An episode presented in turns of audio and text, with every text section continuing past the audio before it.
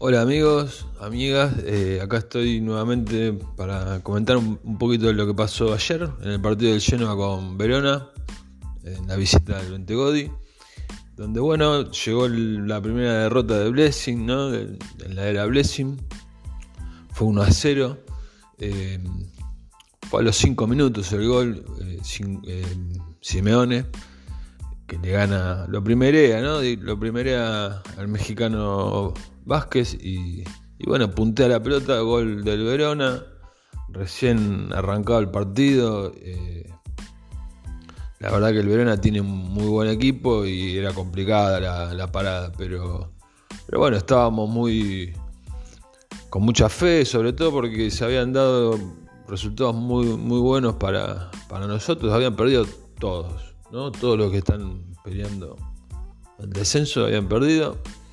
Y, bueno, sumado a que se jugaba un lunes en un horario loquísimo, ¿no? 6 de la tarde, 6 y media de la tarde de Italia, con más de 2.000 genuani desplazados, o sea, era, era un momento lindo como para, para ver qué pasaba, aunque sea no perder, ¿no? Pero bueno, fue derrota.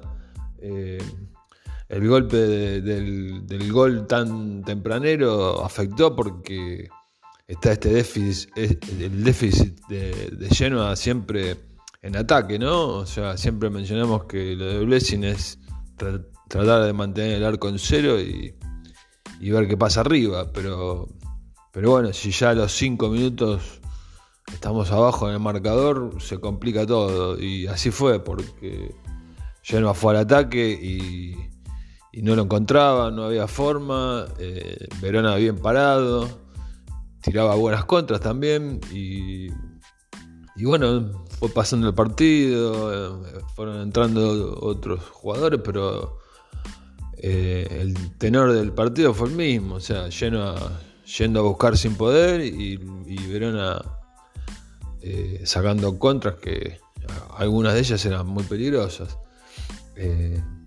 Lamentablemente dejamos escapar una oportunidad, pero hay que estar tranquilos porque nosotros hace cinco semanas atrás no teníamos esperanza de nada y de repente ahora, hasta perdiendo este partido, todavía, todavía tenemos eh, esperanza de que, por lo menos, de que vamos a pelear, porque lo que venimos mencionando siempre. Eh, se le dio vuelta por completo el equipo eh, se le dio la, o sea, la, cara la cara del equipo cambió por completo desde, que llegó el nuevo Mister y, bueno ahora nos toca un rival mucho más duro aún que es Lazio eh, en casa. Eh, a mí en lo particular me preocupa el Venecia porque el Venecia tiene un partido que que no en los papeles no es tan complicado, ¿no? Es con Udinese de local ellos, ¿no? Venecia. Más allá que Udinese viene de golear al Cagliari, que es otro, sí, al Cagliari, que es otro de los equipos que está, está peleando el descenso. Y justamente el Cagliari eh, también tiene un partido durísimo y aparte con el Cagliari nosotros tenemos la ventaja de, de los duelos directos por lo menos en, un partido, porque allá ganamos. O sea, de los dos partidos que ganamos en todo el campeonato, uno fue el Cagliari. Y, después tenemos el choque en casa, que es el choque directo, eh, mano a mano por el descenso, ¿no? Hay que ver cómo vamos a llegar a ese partido. Pero bueno, esperamos que, lleguemos con, aún con esperanzas. Eh, Depende mucho también de lo que suceda este domingo, que va a ser muy temprano acá en Argentina, 7 y media. Así que nos están matando con los horarios, pero bueno, así es el fútbol moderno. Antes jugaban todos a la misma hora, eh, salvo algún partido eh, que se le llamaba el postícipo. Eh, pero bueno, ahora se juega lunes, viernes, es cualquier cosa. En fin. y aparte en horarios que no tienen sentido, ¿no? O sea a las 12, a las 7 y media de la mañana de Argentina es a las 12 y media de, Italia. Eso es porque, bueno, el derecho es televisivo.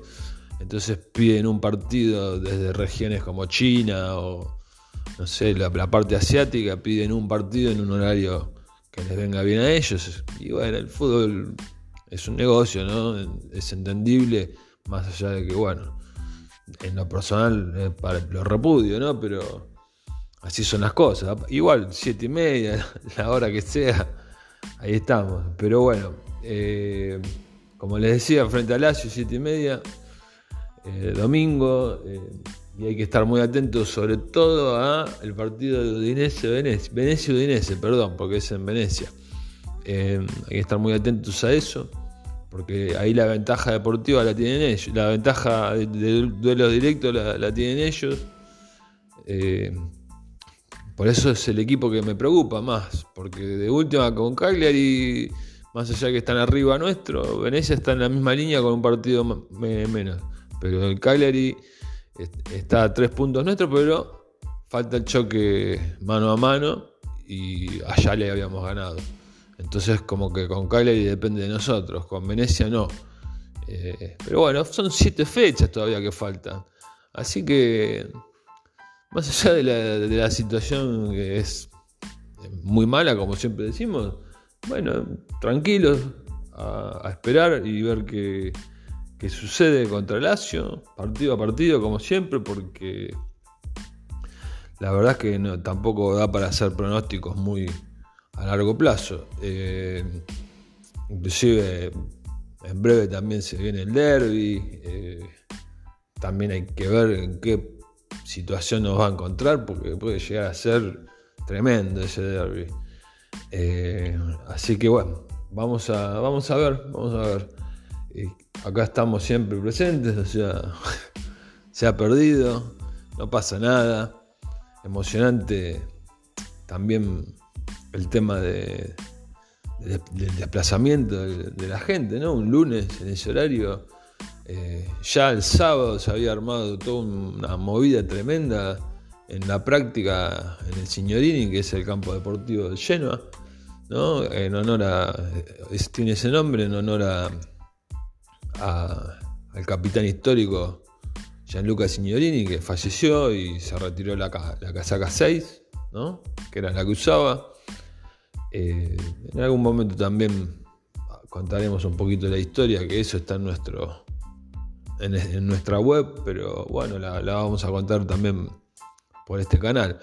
Eh, como les decía, en el Signorini, que es el, este, campo, de, el campo de entrenamiento del Genoa, el, sábado, bueno, fueron, yo no sé cuántos eran, pero parece un partido un partido oficial, eh, está bien, el señorín no, no, permite albergar más de 4.000 personas, creo, pero estaba explotada esa tribuna, aparte totalmente colorida, no es que era gente que fue a ver un entrenamiento, fue, fueron a apoyar, así a generar una movida de, de demostración de que están con, el equipo y con el cuerpo técnico, que de hecho terminó la práctica y se acercaron y hasta se pusieron a cantar con la gente. Y bueno, ayer también terminó el partido, la gente que, tuvo que viajar a Verona, no es que no que silbó o, hizo algo a, eh, alguna contestación, como en algunos otros momentos sucedía con, con otros equipos que se estaban yendo al descenso, ¿no? porque no es la primera vez esta, sino que terminó aplaudiendo, eh, lo que indica la situación en la que, en la que se encuentra el equipo y, la sintonía que hay con la gente. Así que eh, a esperar entonces qué pasa el domingo y los resultados de, del resto de los partidos, haciendo foco en, el partido de Udinese-Venecia, tenemos fe. Hace poquito eh, jugamos con ellos y se terminó también afianzando una, una hermandad, ¿no? Eh, es un tema bastante complejo porque el, acercamiento de los ultra con, la gente de, de Udinese ha generado algunas disputas también con otros equipos. Eh, Entonces en algún momento también vamos a hacer un... Hay que tener tiempo, pero bueno, en algún momento también quiero hacer como una especie de, de relevamiento de cómo es la situación a nivel eh, relaciones con las demás hinchadas, ¿no? Porque nosotros teníamos un hermanamiento que era el más largo del, calcio italiano, que era con, el Napoli. Y bueno, situaciones que se dieron, se rompió. Eh, lo mismo sucedió con, el de Torino, mencionábamos. Y también en, la década del 80 eh, teníamos un hermanamiento con el Milan. Hermanamiento se le llama en Italia cuando dos hinchadas son, eh, son amigas, ¿no? O sea, eh, y bueno, con el Milan teníamos un hermanamiento en los 80 que terminó muy mal porque, claro, fue cuando se fueron a la B ellos y nosotros nos salvamos, entonces por un resultado deportivo a veces suele pasar, con el Torino también pasó eso. Eh, y, bueno, se rompió en ese momento y derivó en muchos enfrentamientos posteriores eh, a lo largo de, los años hasta la muerte de, Claudio España, ¿no? O sea, el asesinato, aparte premeditado, fue ese día fue fue tremendo porque la historia es larga para contar, pero eh, hubo toda una logística de parte de los milanistas para, entre comillas, venir a dar una lección a Génova eh, contra los Genoani, ¿no? Eh, pero bueno, son otras historias, así que estamos pendientes de lo que pueda pasar en el fin de semana. Y bueno, con la esperanza aún ahí pendiendo un hilo, pero siempre siempre con la esperanza porque estamos viendo un equipo totalmente distinto. Les mando un abrazo y gracias por escuchar.